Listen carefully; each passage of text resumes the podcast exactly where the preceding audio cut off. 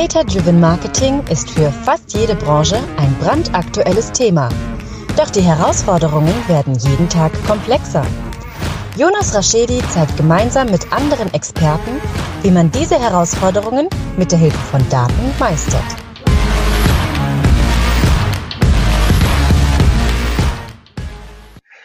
Herzlich willkommen zu My Data is Better Than Yours, der Data Driven Marketing Podcast. Schön, dass ihr eingeschaltet habt. Ähm, ich bin wie immer Jonas Raschedi, mich kennt ihr schon. Auf der anderen Seite sitzt äh, Raoul Blikat. Ähm, ich stelle ihn gerne selber vor, weil ich mitbekommen habe, dass er sich nicht sehr gerne selber vorstellt.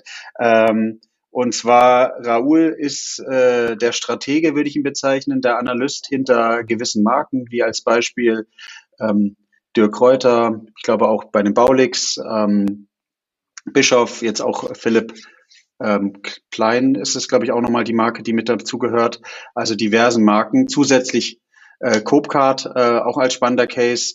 Ähm, ich würde dich als Analysten, als Stratege, als methodischen Denker bezeichnen. Man sieht auch unglaublich viele Bücher bei dir im Hintergrund, die du höchstwahrscheinlich alle gelesen hast. Ähm, genau. Habe ich was vergessen? Nee, nee. Also, cool. Alles gut. Super. Ähm, ich möchte mit dir eigentlich nicht den Standard, äh, den, die Standard-Interview machen, dass du es wahrscheinlich schon ewig lang gewöhnt bist.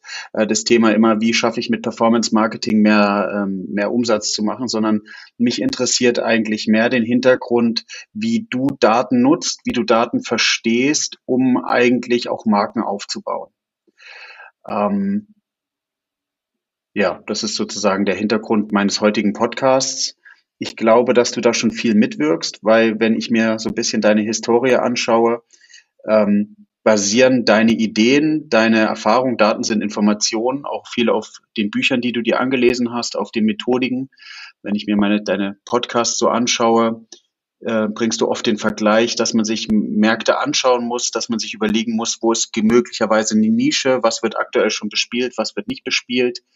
Ähm, und welche Möglichkeiten gibt es eigentlich da, sich anders zu positionieren, wie es vielleicht schon die anderen, die im Markt sind, die groß sind, schon machen? Ja, ähm, definitiv. Daten sind ja letztendlich äh, äh, äh am Ende ein, äh, ein, ein, ein schönes äh, Tool, um, ähm, um äh, zu unterscheiden zu können oder also aus Annahmen herauszugehen, weil wir nehmen alle etwas an, wir haben alle unsere Sichtweisen und äh, das tatsächlich Feedback der Welt, so wie sie passiert, ähm, eigentlich vor uns zu haben und daraus Anomalien zu erkennen, ähm, wo, wo ja, ähm, bestimmte Trends hingehen, wo Chancen sind, wo Möglichkeiten sind und ähm, diese halt auch zu nutzen. Und dementsprechend, ich bin ein Riesenfan von Daten, aber auf der anderen Seite auch von Creativity, von Kreativität. Ich denke, beides hat seinen Platz und ähm, ich kann mich für beides begeistern. Äh, normalerweise, das sieht man ja auch nicht so oft, dass man auf der einen Seite hat man entweder nur Leute, die sich mit Daten beschäftigen oder ja. äh, Menschen, die sich nur mit der, mit der kreativen Seite beschäftigen. Und ich mag beides, weil ich sehe halt den Sinn für in beidem und ich kann mich für beides begeistern. Und äh, die Harmonie zwischen dem Analytischen und dem Kreativen hat bisher immer halt für oder meine Arbeit Ergebnisse gesorgt, die halt nicht normal waren. Und dementsprechend ist das halt mein, äh, mein Model, mein, mein Konzept, wie ich arbeite. Glaubst du, dass sich, dass sich Kreativität und ähm, ich würde es mal datengetriebene Entscheidungen oder Informationen ausschließen? Oder glaubst du, dass es eine Zukunft haben kann? Im letzten Podcast hast du ja zum Beispiel AI, angesprochen, ähm, ja. damit wir so schön auf den Buzzwords rumreiten. Ähm, ich glaube, da steckt, steckt viel dahinter, oder? Ich, ich weiß nicht, wenn wir die User mal abholen. In einem der Podcast-Folgen hast du, glaube ich, auch, ich hoffe, ich äh, gebe dich immer richtig wieder, ähm, zum Thema Facebook-Algorithmus gesprochen und wie die, die, ähm, die automatischen Creatives eigentlich die Möglichkeit haben, auf Basis von Daten Kreativität auszuschöpfen. Exakt, also das ist äh, ein, äh, ein, ein, ein ein spannendes Thema, künstliche Intelligenz, maschinelles Lernen. Und äh, es gibt heutzutage schon äh, künstliche Intelligenz beziehungsweise neuronale Netzwerke, die, die ja Copywriting, äh, äh, also Werbetexte schreiben können, die teilweise besser sind als von einem Menschen geschrieben. Es gibt äh, genau das gleiche für Bilder, ähm, wobei halt, ähm, also das Erstellen von Creatives, das Einzige oder was, äh, womit eine, äh, eine künstliche Intelligenz halt aktuell für die nächsten drei, vier Jahre noch etwas Probleme hat, ist halt Kontext zu verstehen, äh, in welchem Kontext jetzt äh, bestimmte Dinge passieren. Äh, so, was aber definitiv möglich ist, sie könnten eine, eine künstliche Intelligenz kann vergleichen, basierend auf den historischen Daten, die sie haben. Erstens, was klickt Person XY gerne an und erstellt daraus eine Prediction eine Vorhersage, was wird diese Person in Zukunft einklicken und basierend auf den, äh, in dem Moment, wo du zum Beispiel ein Bild bei Instagram hochlädst, bei Facebook, bei, äh, äh, bei YouTube ein Video, wenn Netflix neue Videos hat, dann gibt es dort überall eine maschinelle Intelligenz, die äh, entscheidet, welcher User jetzt welches Bild, welches Thumbnail angezeigt bekommt, äh, weil die genau weiß, worauf du oder ich als nächstes äh, klicken werden, basierend auf unserer Historie. Und äh, dementsprechend ist das definitiv ein Bereich, der durch künstliche Intelligenz, ich würde jetzt sagen, nicht äh, komplett übernommen werden kann, aber doch schon, schon ziemlich weit. Ja. Ich glaube, wenn man sich die Historie anschaut, ist es ja so, dass wir die Mengen an Daten, die wir plötzlich zur Verfügung haben und die wir verarbeiten können, so zugenommen haben, dass selbst der stärkste oder der beste Mensch äh, hirnleistungstechnisch nicht mehr schafft, die zu verarbeiten und dass wir deswegen auch Maschinen brauchen, die uns die Verarbeitung zum gewissen Teil oder zum gesamten Teil abnehmen kann. Auf, äh, auf äh, hundertprozentig. Am Ende des Tages schau dir Facebook an, Facebook, Instagram, die könnten gar nicht funktionieren ohne das, was sie in den letzten sieben Jahren da gebaut haben. Für mich ist Facebook zum Beispiel auch keine Social Media äh, äh, Firma mehr. Das waren sie bis 2013 und 2013 hat Mark Zuckerberg dann gesagt, wo geht's die nächsten zehn Jahre hin? Mhm. Und äh, hat sich auf das Feld AI fokussiert, hat dort zwei der äh, besten der ähm, ähm, äh, Datenwissenschaftler der Welt angestellt und die haben jetzt ein Team aus 300 äh, äh, äh, Wissenschaftlern, die an der AI von Facebook rumbasteln und dementsprechend die AI trifft äh, schon täglich Entscheidungen, dementsprechend wer sieht welcher Content, wer bekommt welche Werbeanzeige angezeigt. Und dementsprechend beeinflusst auch das Leben von, ich würde mal sagen, jeder, von jeder Person, die Facebook benutzt oder Instagram. Und ähm, lenkt es auch in einem gewissen Weise, wo zumindest das äh, das, äh, das Umfeld ist. Also ich meine, es, es werden viele Kaufentscheidungen mittlerweile anhand von Instagram getroffen. Äh, Instagram äh, ist die Plattform ähm, für die westliche Welt zumindest, wo, wo halt Kaufentscheidungen getroffen werden, wo Marken äh, auf einmal äh, verglichen zu den letzten zehn Jahren davor auf einmal einen Brandlift sehen, weil sie auf ein aktives Instagram-Profil haben wo Marken sehen oder den Erfolg durch Instagram spüren, einfach nur, weil die Maschine dahinter dort genau weiß, wer ist auf diesem Bild, was ist dort zu sehen, wer wird das liken, wer wird damit interagieren und wer hat damit interagiert, wer hat in der Vergangenheit ähnliche Produkte gekauft, das alles weiß Facebook. Und ähm, in, in, innerhalb von einer Millisekunde kann dort eine Entscheidung getroffen werden, wem wird etwas angezeigt und wem nicht, basierend darauf. Ne? Und ähm, ich denke, das wird alles noch schneller, krasser und ähm, äh, sollte vielleicht auch in Zukunft äh, irgendwann mal angefangen werden, reguliert zu werden, bevor es zu spät ist, weil aktuell macht, äh, gibt Facebook äh, 20 Milliarden US-Dollar an künstliche Intelligenz aus und keiner Sau interessiert ist, weil keiner es versteht wirklich, was dort passiert. Und dort gibt es eine Gruppe aus zehn Leuten, die treffen die Entscheidungen basierend darauf für zwei Milliarden Menschen was sie jetzt in dem Algorithmus da einspeisen. So. Also zehn Leute entscheiden, äh, äh, ähm, was diese künstliche Intelligenz dort für einen Impact hat auf zwei Milliarden Menschen. Ja. ja. Schon ganz spannend.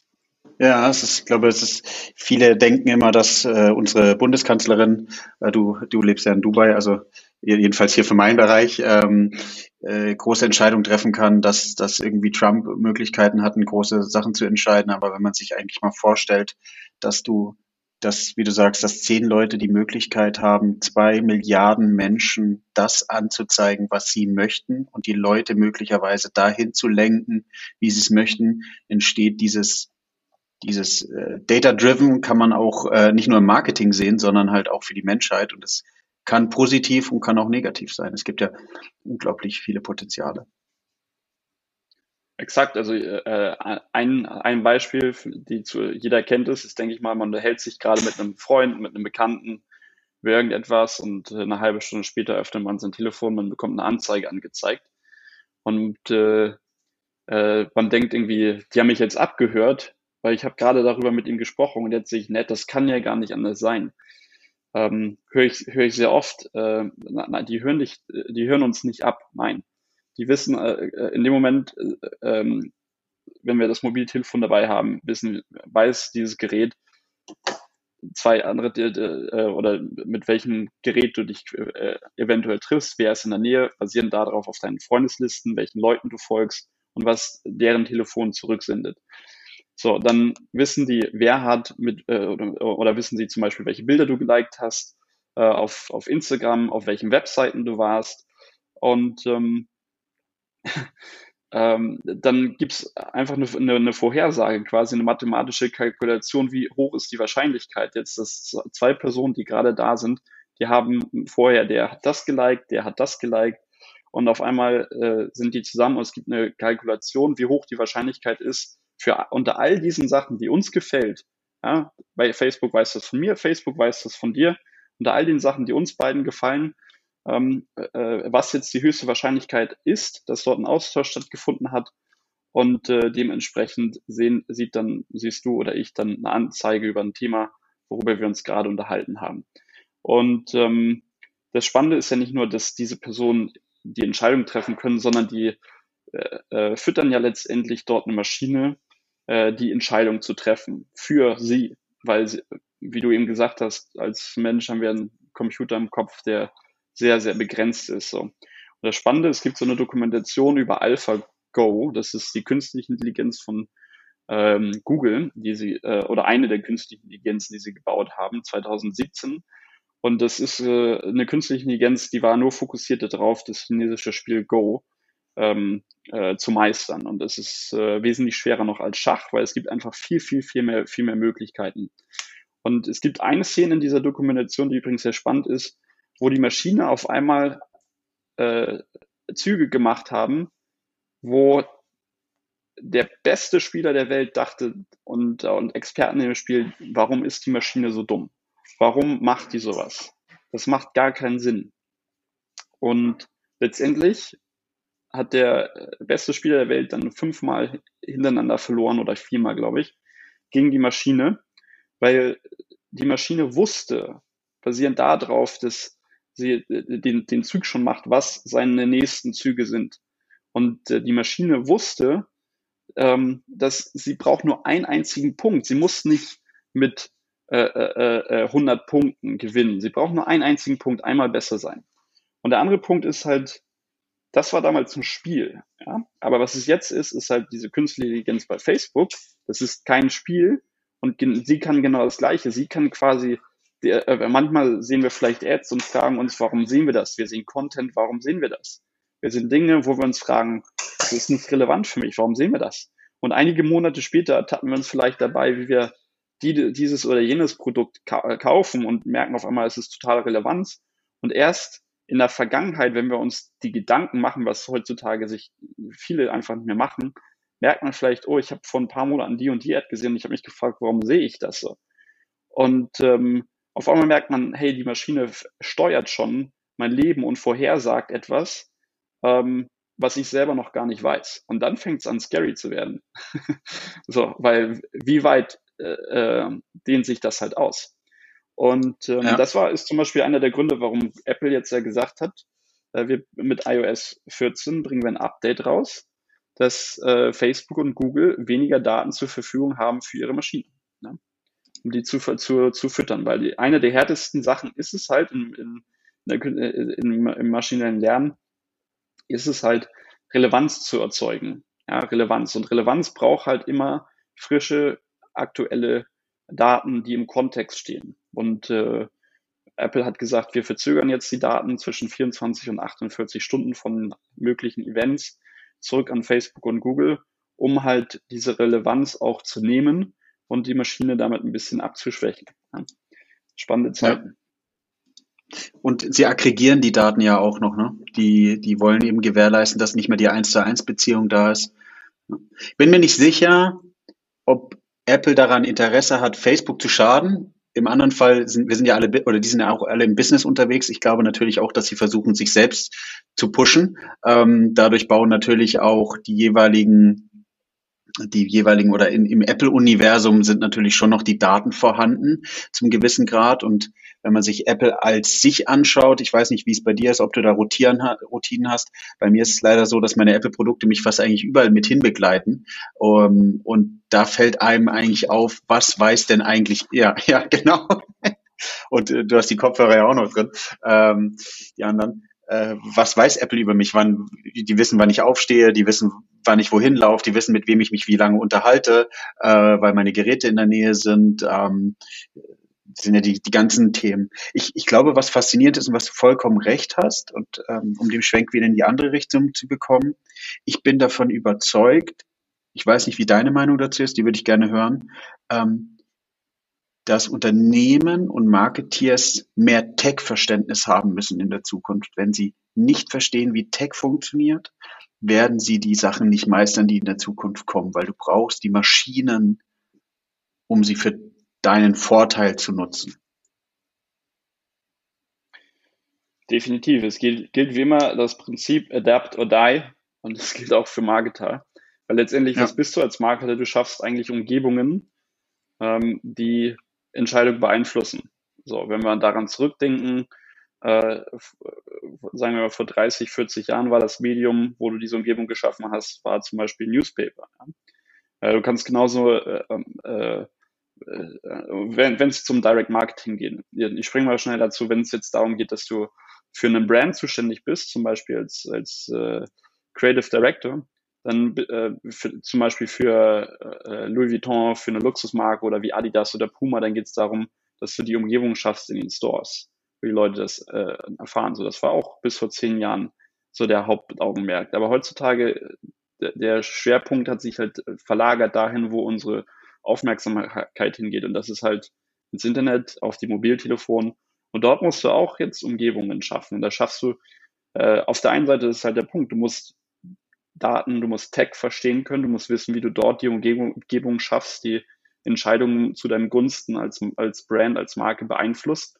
Und auf der anderen Seite musst du äh, die Kreativität haben, äh, die ganze Zeit etwas Einzigartiges zu schaffen, eine neue Erfahrung zu erschaffen, die ähm, mit der Zielgruppe resoniert und äh, die dabei hilft, die Entscheidung zu treffen, dein Produkt oder deine Dienstleistung jetzt natürlich zu kaufen. Ne? Ja, du hast, du hast was Spannendes in den letzten Talks immer wieder erzählt, dass ähm, man die Zielgruppe verstehen muss. Ich glaube, das machen viele Marketers nicht. Äh, ich habe immer das, das blöde Beispiel, wenn ich mit anderen Leuten darüber spreche, ich brauche immer bildliche Beispiele. Die Evaluation eines Rosenverkäufers abends ist ja auch anders. Der geht ja auch nicht an den Tisch zwangsweise und sagt, willst du eine Rose kaufen, äh, ohne jetzt irgendwie hier irgendwelche Randgruppen sozusagen an den Pranger zu stellen, sondern die Idee ist ja dahinter zu verstehen, der Mann kauft erst dann die Rose für seine Frau oder für die, die mit am Tisch sitzt, wenn man eine Beziehung herstellt und wenn man gewährleistet, dass ein Bedarf da ist. Und wenn man dann sozusagen zur Frau geht und fragt, ob sie die Rose haben möchte und sie sie toll findet, entsteht ein Bedarf, den der Mann versucht zu decken. Ähm, und das ist jetzt sehr, sehr, sehr plump und einfach erklärt, aber ich glaube, das ist ja auch der Hintergrund und die Sachen, die man verstehen muss, wenn man versucht, Marketing zu betreiben auf Basis von Daten oder Informationen, dass man sich erst überlegen muss, wie tickt meine Zielgruppe? Was braucht meine Zielgruppe? In welchem Universum sind die unterwegs? Wie du ja sagst, sind es Apple-Geräte? Sind es irgendwie Android-Geräte, wie alt sind die, wo, wo ticken die? Also dass man die Zielgruppe weiter eingrenzt, vielleicht auch nicht gar nicht auf, auf Alter und Geschlecht, sondern wirklich so, was sind deren Bedürfnisse? Weil du kannst einen, einen Ford Mustang verkaufen unter einem Sicherheitsaspekt, aber du kannst einen Ford Mustang auch dafür verkaufen, dass der, äh, dass der Mann äh, wie ein Gorilla auf seine Brust trommelt und sagt, geil, jetzt habe ich äh, 400 PS, äh, die ich fahren kann. Und ich glaube, das ist immer die Wichtigkeit, rauszufinden, dass man das Produkt so positioniert und so an die Zielgruppe kommuniziert, dass man verstanden wird. Oder dass die Zielgruppe verstanden wird. Ja, äh, definitiv. Also äh, stimme ich dir zu. An Analogie ist, ist passend. Die andere Analogie, die mir noch in den Sinn kommt, ist halt Eisdiele, Winter versus Sommer.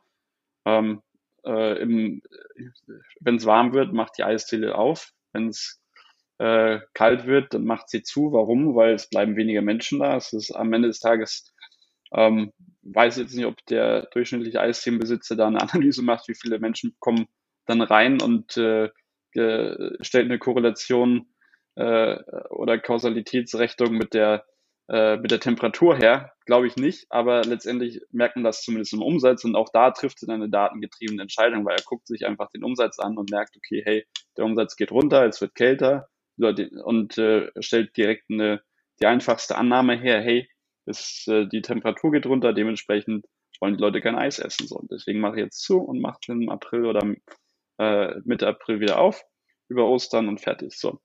Ähm, und genau das ist halt, ist halt der, der, der Punkt. Als, als Marketer musst du äh, in der digitalen Welt kommst du nicht daran herum, die, äh, wenn du zumindest erfolgreich sein willst, dir äh, die Daten anzugucken und dementsprechend äh, darauf vernünftige Entscheidungen äh, ähm, zu treffen, deine Annahmen in Modellen zu testen in, und, ähm, und ja, dementsprechend zu gucken, was, was, äh, du musst natürlich auch immer, immer wissen, was, was willst du eigentlich erreichen, weil du kannst dich auf äh, 20 verschiedene Daten äh, äh, fokussieren, du kannst dich auch auf 200 verschiedene Datensätze fokussieren. Äh, die Frage ist halt, was ist dein Ziel, wo willst du hin und ähm, und ja und ähm, ist es besser, sich dann am Ende des Tages auf, auf die Daten zu fokussieren, auf die Datensätze, die wirklich einen Unterschied machen. Das sind in der, in der meisten, in der Regel sind es ein, zwei oder drei und der Rest gilt dann, ist dann halt ähm, zur Unterstützung oder um das ganze Bild zu sehen, zu gucken, gibt es da eine Korrelation, gibt es da eine Kausalität. Und ja, also äh, ich, ich kann dir nur zustimmen. Es wird wichtiger und wichtiger. Es ist eigentlich, eigentlich unerlässlich, sich damit auszukennen. Ne? Ich habe noch einen spannenden Fall. Ich habe mal ähm, einen großen Logistik, ähm, ein Lo großes Logistikunternehmen in Deutschland äh, mit möglicherweise gelber Farbe beraten. ähm, und wir haben darüber nachgedacht, wie Postwurfsendungen funktionieren. Postwurfsendungen ist ja meistens äh, Streueffekt an alle. Und ähm, wir haben angefangen, ein, ein Produkt zu entwickeln, dass wenn du zum Beispiel jetzt eine neue Küche suchst und auf dem Küchenstudio-Seite gehst, wir rausfinden, in welcher Mikrozelle du lebst. Mikrozelle sind Haushalte, die, ähm, die aggregiert werden. Das sind meistens sechs Haushalte. Ähm, wenn du ein Reihenhaus hast, sind es eben dann sechs Reihenhäuser nebeneinander und haben dann nur noch an die Leute, die dort waren, einen, äh, einen Brief geschickt, anstatt es sozusagen an 10.000, 15, 20, 30, 40.000 rauszuschicken. Und die Conversion Rate war über fünf Prozent bei Kunden, die dann diesen Brief bekommen haben, weil du einfach den Streuverlust reduziert hast. Viele Marketeers, mit denen wir dann uns unterhalten haben, hatten echt Angst, weil bei denen war im Kopf umso mehr, umso besser. Statt die Relevanz einfach zu schärfen, um festzustellen, dass wenn, es reicht, übertrieben sechs Briefe rauszuschicken und davon kauft einer, anstatt 10.000 Briefe rauszuschicken und davon kaufen vielleicht zwei. Ähm, und ich glaube, das müssen viele Leute noch mehr lernen, zu überlegen, wie kann ich, wie du sagst, ähm, welche Daten kann ich mir anschauen, wie kann ich mir überhaupt Daten anschauen und wie kann ich vielleicht auch ein bisschen out of the box denken, ähm, um Probleme zu lösen. Weil ähm, viele der Unternehmer oder der Marketeers oder wie man auch immer das bezeichnet, sind, glaube ich, sehr, sehr, sehr tief in dem Thema drin und können unterschiedliche Sichtweisen nicht annehmen und ähm, sehr objektiv denken. Äh, äh, absolut, absolut. Das ganze Thema Segmentierung ist ja die lowest hanging fruit am Ende, wenn es um äh, schnelles Wachstum geht, gerade wenn es um Growth Hacking zum Beispiel geht. Ich meine, ich mein, wir haben ja äh, bei Copecard, den Zahlungsanbieter, ähm, haben wir auch äh, äh, Segmente eingeführt letztendlich, dass du halt unterscheiden kannst innerhalb von einem Klick, wer sind deine wertvollsten Kunden. Weil auf der einen Seite, äh, wie du sagst, äh, ähm, mehr ist besser, wenn du keine Ahnung hast. Das ist zumindest ein Anfang, das ist besser als gar nichts, aber danach kommt halt der Schritt des Segmentierens. Und äh, nicht alle Kunden sind gleich. Es gibt zum Beispiel Kunden, die bestellen sehr viel sehr häufig zu einem hohen Wert. Das sind deine VIP-Kunden. Auf der anderen Seite hast du zum Beispiel nur deine aktiven Kunden, die bestellen häufig, aber die bestellen zu einem geringeren Wert. Die sind in einer geringeren Kategorie als Käufer. Ähm, ähm, würde man auch im, im Einzelhandel als Value Shopper äh, bezeichnen. Zum Beispiel kaufen häufig, aber die kaufen nie die, die Premium-Marken. Dann hast du noch äh, äh, quasi deine verfallenen Kunden. Das sind die, die ein einziges Mal kaufen, aber immer ein Top-Produkt. Und das wenn du die herausfiltern kannst zum Beispiel, oder du weißt, die haben nur eine Bestellung gemacht, schick, äh, du kennst die Kategorie, in welcher Käuferkategorie sind die, dann schickst du dem in der gleichen Kategorie ähm, eine, eine Kampagne zum Beispiel, per E-Mail, per Post, per Retargeting auf allen, auf allen Kanälen und kannst sie so erreichen und kannst, weißt halt genau, dass äh, die, die, die, die sind in der Preisspanne von 3.000 bis 4.000 Euro zum Beispiel, die kaufen in dem Bereich Produkte und äh, da hast du keine Streuverluste auch äh, online ist es halt genauso möglich wie auch, wie auch offline.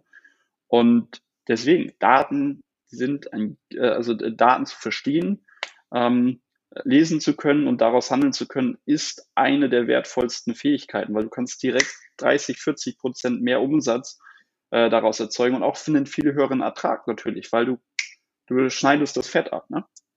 So, also ähm, äh, einer, einer der besten Skills die, äh, aktuell. Ja.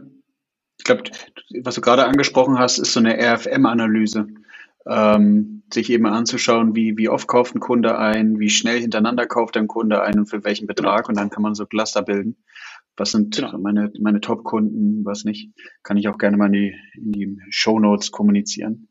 Ähm, ja, glaubst du, dass da den Einzelhändlern oder den kleineren Unternehmen noch die Technik fehlt, um sowas zu machen? Auf jeden Fall. Also hundertprozentig auf jeden Fall fehlt sowas äh, generell. Ähm, deswegen, ich sag's nochmal, Werbung hier, Copecard. äh, wir wir äh, bei, bei Copecard haben wir halt angefangen, genau solche Sachen ähm, jedem anzuzeigen, der jetzt kein Data Science ist, äh, Scientist ist oder kein, kein, kein, nicht die Zeit äh, hat, ähm, sich mit, mit dem Thema voll und ganz zu beschäftigen. Und dementsprechend, wir zeigen über 56 verschiedene KPIs an, bringen die aber ähm, recht einfach zu erklären und runtergebrochen und ähm, erklären, was man mit diesen Daten halt machen kann, auf, auf welche man sich fokussieren muss, äh, basierend auf dem Business Case, weil du brauchst nicht alle 56 KPIs. Wenn du zum Beispiel ein Abo ja. hast, dann brauchst du zum Beispiel nur, hey, wie viele Leute kommen jetzt rein, wie viele sind im Trial, was ist meine Abwanderungsrate? Und das war's zum Beispiel für dein Abo. Recht, recht simpel. Wenn du im, im, im Vertrieb bist, dann ist vielleicht für dich relevant, wie, wie viel ist dein Absatz, wer sind deine besten, äh, was sind deine besten Vertriebskanäle, was sind deine Top-Produkte, und, ähm, und ja, wenn du im Growth Hacking bist, dann wie gesagt, was sind die Segmente deiner Kunden? Was ist dein Customer Lifetime Value? Ist ja auch super interessant, weil wenn du den kennst, wenn du weißt, dass du in den nächsten drei Jahren mit dem Kunden 250 Euro pro Jahr, äh, äh, äh, Quatsch, äh, 250 Euro insgesamt ähm, umsetzt, dann weißt du zum Beispiel, hey, ich kann den für 100 Euro äh, äh, einkaufen und mache immer noch einen äh, äh, Rohertrag von 150 Euro mit dem. Und ähm, du kannst natürlich so dein, dein, dein Business skalieren. Ja, ich, äh, vollkommen recht. Ich glaube, ähm, das muss man sich oder das muss sich irgendjemand mal auf die Fahne schreiben, dieses Thema äh, mehr Daten, mehr Daten an die Leute ranzubringen, weil viele verstehen es nicht, ähm, viele wollen es nicht verstehen, viele haben Angst. Ähm, ich habe äh, dadurch, dass ich jetzt einen, sozusagen den, äh, den, den festen Job habe, kommen ab und zu nochmal Leute auf mich zu und sagen, wie, wie kann man hier die, die Facebook-Kampagne optimieren? Ähm, und wenn ich die Sachen, die man sich da anschaut, sind manchmal grausam mit irgendwie äh, Kampagnen mit ein Euro pro Tag. Äh, wie soll da der Algorithmus funktionieren?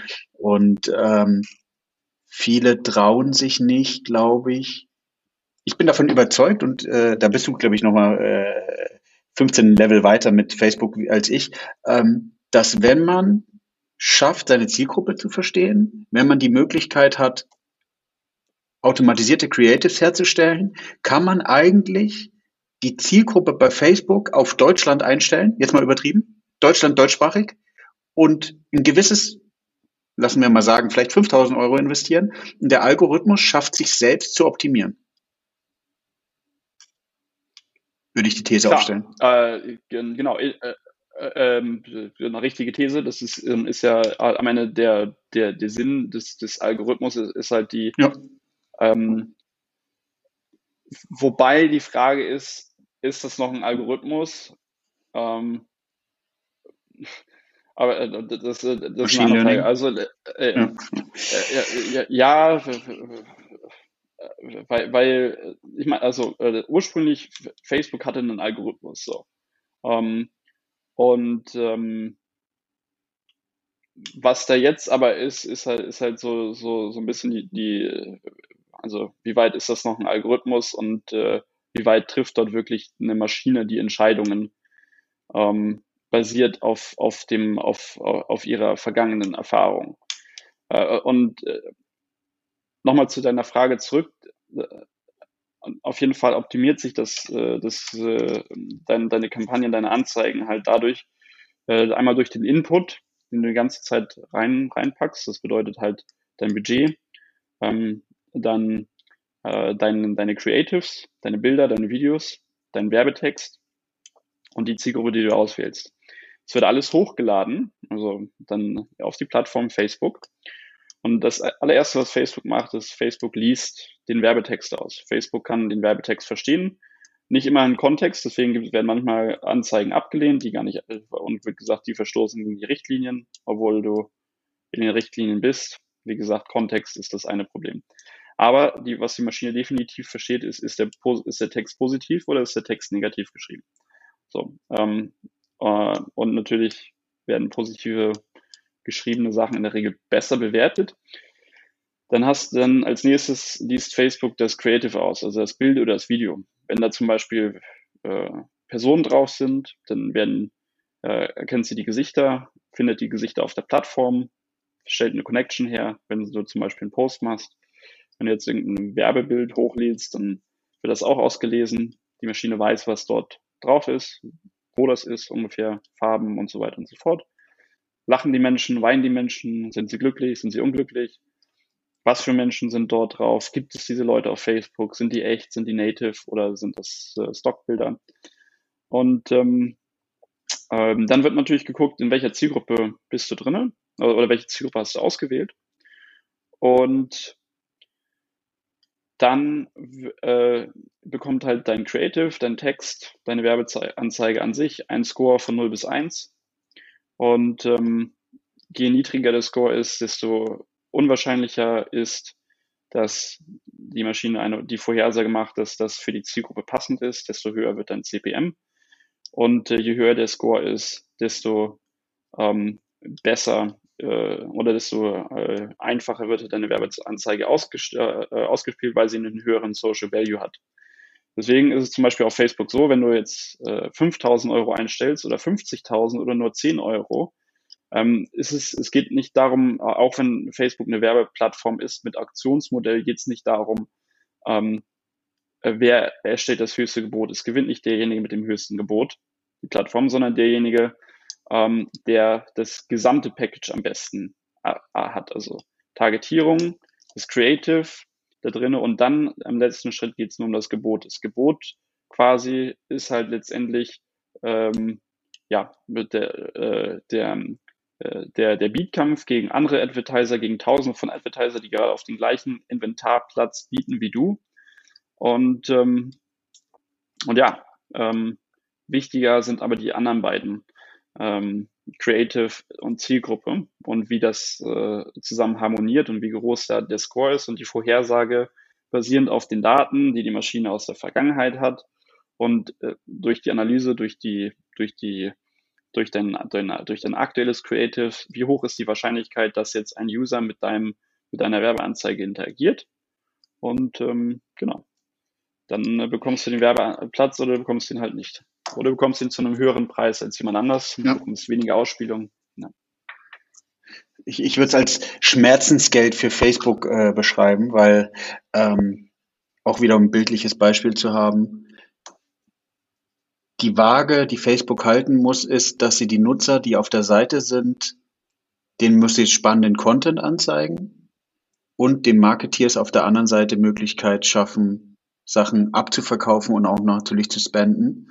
Und wenn Facebook nur schlechte Werbung, würde ich es jetzt mal bezeichnen, oder unrelevante, unattraktive Werbung den Leuten ausspielt, weil sie nur die erhält, ähm, dann wandern die Kunden ab und das ist natürlich dann äh, Teufelskreislauf.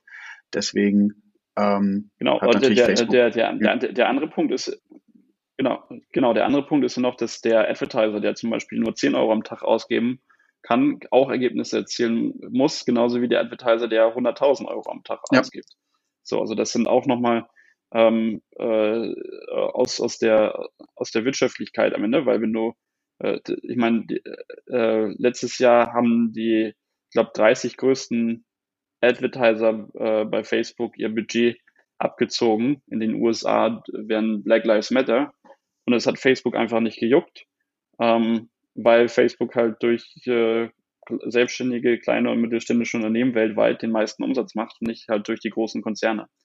Und weil halt jeder auf dieser Plattform die Ergebnisse bekommt halt so. Also ähm, und äh, nochmal zurück zu der, zu der Selbstoptimierung, dann wird halt deine, deine Ad ausgespielt und wenn du, je nachdem, was du als Ziel gesetzt hast, ob du jetzt Klicks oder Conversions, Impressionen haben willst, ähm, äh, dementsprechend äh, wird halt geguckt, wie ist das Feedback. Die Maschine spielt aus auf verschiedene Geräte, wir sehen das.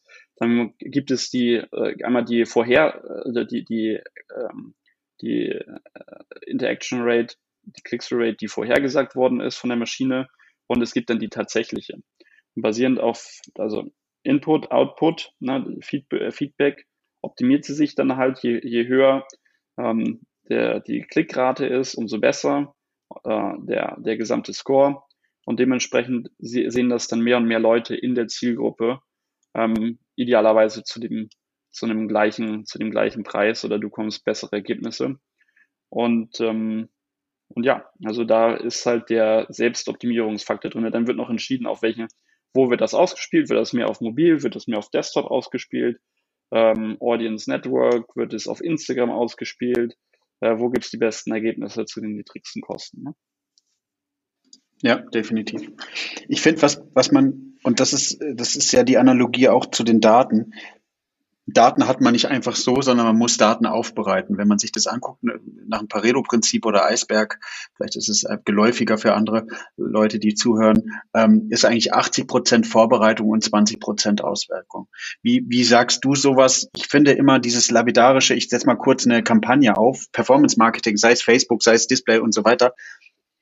Eigentlich ist doch 80 Prozent Vorbereitung, Daten zu verstehen und die Zielgruppe zu verstehen oder? Anstatt sozusagen, ah ja, stimmt, ich will ja, ich verkaufe äh, äh Fitness-Leggings, das müssen Frauen sein, zwischen 18 und äh, 30 und ab Luzi. Das wird ja nicht so funktionieren.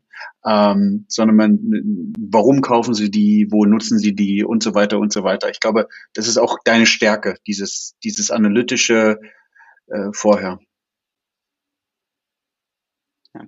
Also ich, ich, ich, ich nehme es äh, niemandem übel, weil am Ende des Tages gibt es halt extrem wenig Ressourcen. Du lernst nicht in der Schule, wie du damit agieren sollst. Und selbst Facebook weiß nicht, äh, wie du die Plattform am besten nutzt. Also selbst die Facebook-Raps sind ja auch nur Personen, die ihren Master gerade abgeschlossen haben, frisch von der Uni kommen und ihren ersten Job da bekommen. Die werden drei, vier Wochen lang geschult mit Videopräsentationen von Best Practices, aber nicht von Personen, die halt jetzt wirklich äh, Advertiser sind, sondern die irgendwo in einem HQ sitzen und das Ganze auch in dritter oder vierter Generation verwalten, äh, was sie überreicht bekommen haben. Das heißt, diese Informations, äh, ist so ein bisschen wie stille Post. Ähm, äh, und es ist halt nicht also Facebook, die Facebook-Raps wissen halt selber nicht mal, also sie wissen ein paar Sachen definitiv, aber es, die äh, erscheinen halt nicht aus der, aus der Praxis. So, ähm, das ist halt alles, alles Theorie.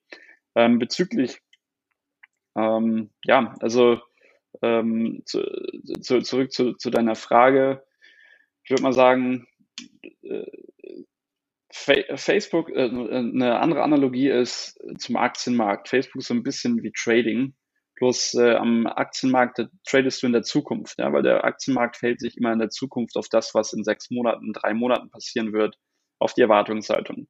Bei, Fa bei Facebook war es zumindest jetzt bis iOS, iOS 14 so, dass Facebook in der Vergangenheit interagiert hat. Weil jemand, der heute auf deine Anzeige, auf deine Anzeige geklickt hat oder geschaut hat, ähm, der hat zum Beispiel, gerade wenn es um Lead Generation geht, der hat nicht direkt eine Handlung vorgenommen, sondern da kann es teilweise zwei Wochen, drei Wochen, 60 Tage dauern, bis der zu einem Lead wird. Ähm, das heißt, erstens musst du die Attribution im Griff kriegen und zweitens musst du halt die Delayed-Attribution verstehen, zu wissen, heißt, äh, das, was vor 60 Tagen, heute vor 60 Tagen passiert ist, hatte den Impact auf dein Ergebnis heute als Geschäft, als Business, als Brand. Ähm, und äh, je größer du bist, desto stärker ist ja eigentlich sogar Delayed. Ähm, und, ähm, und ja, also das, das ist zum Beispiel eine, ein Konzept, was man, was, was man verstehen muss und für sich nutzen muss, weil der häufigste Fehler, den ich halt sehe, ist äh, zumindest in der Lead Generation, dass äh, Facebook-Marketer zu früh äh, Anzeigen abschalten. Ähm, und äh, tendenziell ist es eher besser, die länger zu laufen. Wenn es um E-Commerce geht, dann ist das nochmal ein bisschen andere Methodik, weil in E-Commerce ist das, ist, ist, ist es halt keine Dienstleistung, sondern du kaufst in der Regel ein, ein, ein, Konsumprodukt relativ schnell und da verbrennen halt die Creatives sehr schnell. Im E-Commerce ist es genau andersrum, muss halt konsequent und konsistent die ganze Zeit neue, neue Creatives erzeugen aus einem neuen, äh, aus einem neuen Winkel. Und ähm, das Ganze ist halt sehr komplex und durch diese Komplexität musst du dich auch erstmal durchforsten. Du musst, wie gesagt, verstehen, was ist dein Produkt, was ist dein Markt. Ähm, aber ich denke, es wird besser mit der Zeit. Ich meine, Informationsaustausch ist so gut wie, wie, wie nie zuvor. Es gibt genügend E-Learning-Angebote. Am Ende des Tages ist halt Qualität. Äh, man muss sich halt aussuchen, von wem man lernt. Man muss halt schauen, dass man von den richtigen Leuten lernt. Aber all die Informationen, ich meine, das ist äh, ähm, gerade eine gute Zeit eigentlich, weil man kann alles lernen, was man eigentlich will, äh, von ja. seinem Wohnzimmer gerade zu Hause aus und dementsprechend auch eine ganz, ganz starke Lernkurve, eine ganz starke Transformationskurve erreichen, sei es als Facebook-Marketer, als Google-Marketer, auf LinkedIn, ähm, auf äh, Tavula oder Outbrain. Geht alles. Ich glaube, man muss es nur wollen. Das ist dieses, ja. ähm, dieses Selbstantrieben, sich selber zu optimieren, sich die, die Firma zu optimieren. Du hast letztes Mal in einem Podcast über diese Wachstumsschmerzen gesprochen. Ähm, da muss man halt rein wollen. Die muss man aushalten mhm. können und äh, dann konstant wachsen. Ich, ich habe ähm, letztens mit, mit äh, einer Person gesprochen und habe gesagt, stell dir vor, du guckst jeden Abend zwei Stunden Netflix. Ähm, aber arbeitest genauso viel wie, wie die anderen. Wenn du jetzt anfangen würdest, die zwei Stunden Netflix in, in, ähm, in E-Learning zu stecken, in Buchlesen zu stecken und multiplizierst es nur mal fünf, hast du eigentlich schon, schon über zehn Stunden, die du jede Woche mehr Input lernst, wo du mehr dich selber optimieren kannst, dein Business optimieren kannst, wie manch anderer. Ähm, und ich glaube, da fängt's an, zu sagen, okay, ähm, ich muss mich selbst immer hinterfragen, ich muss meinen Wissensstand hinterfragen und überlegen, ist auch total, total fein zu sagen, ich möchte gar nicht mehr, mehr lernen, ich will einfach auf dem Stand bleiben. Auch die Leute brauchen wir. Äh, aber es gibt auch die anderen Kandidaten, die sagen, hey, ich muss kontinuierlich weiterlernen. Ja. Ähm, ich glaube, Elon Musk hat es ja auch letztens irgendwo kommuniziert, dass man Bildung nicht zwangsweise mit Intelligenz gleichsetzen sollte. Ähm, nur weil man einen Doktortitel geschrieben hat und dann auf dem Doktor bleibt, ähm, für die nächsten 30 Jahren heißt es nicht, dass der mehr, mehr Erfahrung hat wie jemanden, der vielleicht jetzt gerade 30 ist. klar, also äh, ich meine, genau, also äh, das, das ist der eine Punkt. Der andere Punkt ist ja einfach äh, Input-Output wieder. Ne? Also äh, lernen, dann Speed of Implementation. Äh, wenn dein Speed of Implementation schneller ist als die andere Person, dann machst du in einem Jahr das, was die andere Person in zehn Jahren macht. Also ja. ähm, und äh, dann äh, frag, äh, also, also eine Sache, die, die halt in Deutschland sehr auffällt, ist zum Beispiel, dass immer noch so, dass, dass man das halt gesagt wird, okay, äh, oder viele junge Leute bekommen halt meist oder, oder manchmal nicht den, den, den Credit, den, den, die, die, den, den Erfolg, den sie eigentlich verdient hätten. Ähm, weil es wird gesagt, hey, du bist ja erst 25, hey, du bist ja erst 28, hey, du bist ja erst 22, so. Was willst du mir noch erzählen, so? Äh, Im Endeffekt aber ähm, hat, hat die Person in den äh, vier, fünf Jahren äh, äh, wirklich jeden Tag reingesteckt, vielleicht auch Wochenende durchgearbeitet äh, ähm, und sein Unternehmen zeitgleich aufgebaut und dann noch ein äh, äh, nicht, nicht alleine daran gearbeitet, sondern äh, seine eigene Arbeitskraft vervierzigfacht, zum Beispiel mit 40 Leuten. Das sind halt ja. einfach 40 mal so viele Arbeitsstunden äh, in der Woche äh, gegenüber einer Einzelperson und hat dann in fünf, sechs Jahren so viel äh, erreicht wie eine Person, die in dem gleichen Feld seit 20 oder 30 Jahren unterwegs ist, aber als Einzelperson. Ähm, ja. In China ist das völlig normal, dass du halt äh, junge Leute in Spitzenpositionen hast mittlerweile. So, weil die sind halt auch da einfach ein bisschen krasser, was Bildung angeht. Äh, ein bisschen härter auch natürlich. Aber letztendlich sind die halt äh, in jungen Jahren wesentlich weiter ähm, und haben Spitzenpositionen mit 24, 25, sind äh, da schon wirklich sehr, sehr hoch weit in, in der Karriere. Während bei uns äh, äh, Max Müller mit 25 erst zu Hause auszieht und gerade sein Studium abgeschlossen hat, im Bachelor zum Beispiel. So, ne? Also ähm, also äh, das, äh, das darf man nicht unterschätzen, dass man, dass der, wenn du viel Input rein, reinpackst, implementierst, dann auch sehr viel da rauskommt. Ja. Ja, das ist das Mindset. Das ist, äh, wenn, äh, wenn du mit deinem Auto sozusagen irgendwie einkaufen gehst und man dein Auto sieht, wird, könnte man ja auch, äh, gibt zwei Möglichkeiten. Okay, cool, wie hat er sich das erarbeitet? Was muss ich lernen, um das auch zu machen? Es gibt die Möglichkeit, dass man sich überlegt, äh, das muss er bestimmt von den Eltern bekommen haben. Ähm, oder die dritte Möglichkeit ist, er muss irgendwas ganz Schlimmes getan haben, dass er so erfolgreich wurde. Äh, die, die, dieser Neid, den es vielleicht eher in den europäischen Ländern gibt, die nicht, in, ich glaube eher weniger in, in China und USA, dieses, da kommt ja mehr die Anerkennung und sagt, okay, cool, wie hat er sich das erarbeitet?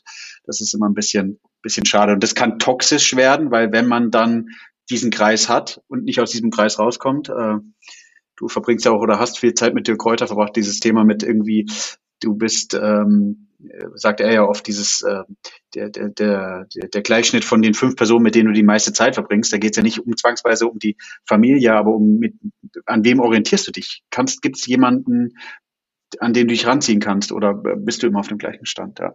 Wir müssen ein bisschen auf die Zeit achten. Also ich merke, wir können uns sehr, sehr lange unterhalten. Ich habe ein sehr spannendes Buch. Ich weiß nicht, ob du das gelesen hast. Ich wollte dir mal einen Tipp geben, weil sonst bist du ja derjenige, der immer sagt, es gibt geile, geile Bücher. Uh, Playing ja. to Win. Kennst du das? Playing to Win? Ich glaube ja. Ja, ich glaube ja. Ich glaube, ich habe das äh, ja. Ist das so ein, Viol CEO so von Procter Gamble. Ähm, yeah. Gelb, gelb. How Strategy Really Works. Geht es um das Thema, ähm, yeah. fünf Fragen zu klären. Habe hab ich, ja, habe ich, ist schon ein bisschen her. Ah. Oh, ja, Mist. Mist. Ja, kann ich dir kann ich nichts Neues machen. Ja, ja, ja. Da geht's, da geht's, ich glaube, das, sehr cool. Da geht's nämlich, glaube ich, um die. Ja, das muss man rausfinden. Ja, das sind, äh, oben, oben rechts sehe ich irgendwie ein Buch von dir, oder? Kann das sein? Von mir, von, von dir als links, oben? Äh, nee, nee, das ist von meinem Vater. Ah, okay. So, so, Nachname gesehen. Okay. Ja. Ähm, eine letzte und spannende Frage, ähm, Raoul. Wie beschäftigen dich Daten privat? Privat, was ich mit Daten mache, oder? Mhm. Ich glaube, dein, dein Business also, ist wahrscheinlich 90 Prozent deines Tages, aber in den restlichen zehn, ich glaube, du machst noch Fitness. Äh, Gibt es da irgendwo ein Thema, äh, was dich beschäftigt? Klar, also ich habe also auch zur eigenen Selbstoptimierung benutze ich halt viel. Ich habe einmal hier so einen Ohrring zum Schlafen. Ne? Ja. Ähm, ich habe ähm, eine App, äh, wo ich äh, immer meinen, also ich faste jeden Tag Intermediate Fasting, ja. mindestens so 16 Stunden. Und äh, da habe ich auch eine App, hier Zero heißt die. Dann sieht man immer so schön, jetzt habe ich noch eine Stunde, dann darf ich endlich essen. Dann darfst du essen. Dann darf ich essen. Äh, für Fitness checke ich meine Workouts. Strong heißt die App, da kann ich immer alles eintragen. Da sehe ich immer. Sehr cool. So 53 Minuten, 14 Tonnen insgesamt trainiert, also bewegt und so weiter und so fort. Oh, ich habe äh, viele, viele, viele Sachen. Ähm, was noch? Also außerhalb, außerhalb vom Business. Ähm, ich denke mal, das waren eigentlich so die, also eigentlich alles so mit, mit Sport und Haus. Ja. ja. Ähm, warum du trackst, um auch zu gewährleisten, dass du da auch da einen Fortschritt verspürst, richtig? Also dieses Thema, ja. wo will ich eigentlich hin, Ziele setzen und überprüfen, Erfolgskontrolle, würde ich es mal bezeichnen ja, was du nicht messen kannst, kannst du nicht optimieren. Ne? Und, ähm, Sehr guter Spruch, ja. Und äh, auf der anderen Seite, äh, so, ein, so ein Tracker zum Beispiel, so Fasten, ist halt auch äh, äh Elon Musk meint auch mal, äh, wir, wir quotieren ein bisschen zu viel Elon Musk, weil er hat ja gute, gute Analogien. wir, äh, wir, wir, wir sind mittlerweile halt ein Android in dem Fall, weil unser Telefon halt Verlängerung ist von unserem Gehirn am Ende so ein Tracker, da sehe ich halt, okay, ich habe gestern angefangen zu fasten um 22 Uhr, ähm, bin jetzt bei 15 Stunden, habe noch eine Stunde, wird mir visuell schön angezeigt, bam, habe ich aus meinem Kopf, muss ich mir keine Gedanken drüber machen. So, das heißt, solche Sachen helfen mir auch, ähm, äh, ja, wie ein Tagebuch quasi, Dinge festzuhalten in einfachster ja. Form und schaffen halt mehr mentalen Freiraum, den du brauchst, um dich auf wichtige Dinge fokussieren zu können, weil du hast halt nur begrenzt Willenskraft pro Tag und du hast halt auch nur begrenzte mentale Kapazität pro Tag, bevor du irgendwann abschaltest. Und solche Sachen helfen dir dann halt extrem, äh, den Fokus auf die Dinge zu behalten, die wirklich wichtig für dich sind. Ne? Ja. So. Sehr cool.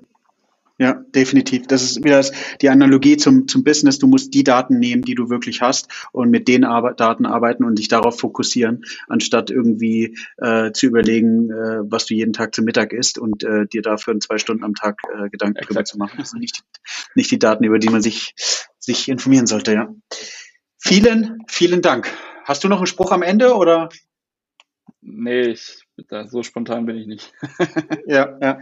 Ich fand deinen Spruch mit, ähm, was du nicht messen kannst, kannst du nicht optimieren, eigentlich der ja. beste. Ja, super, cool. Danke für die Einladung.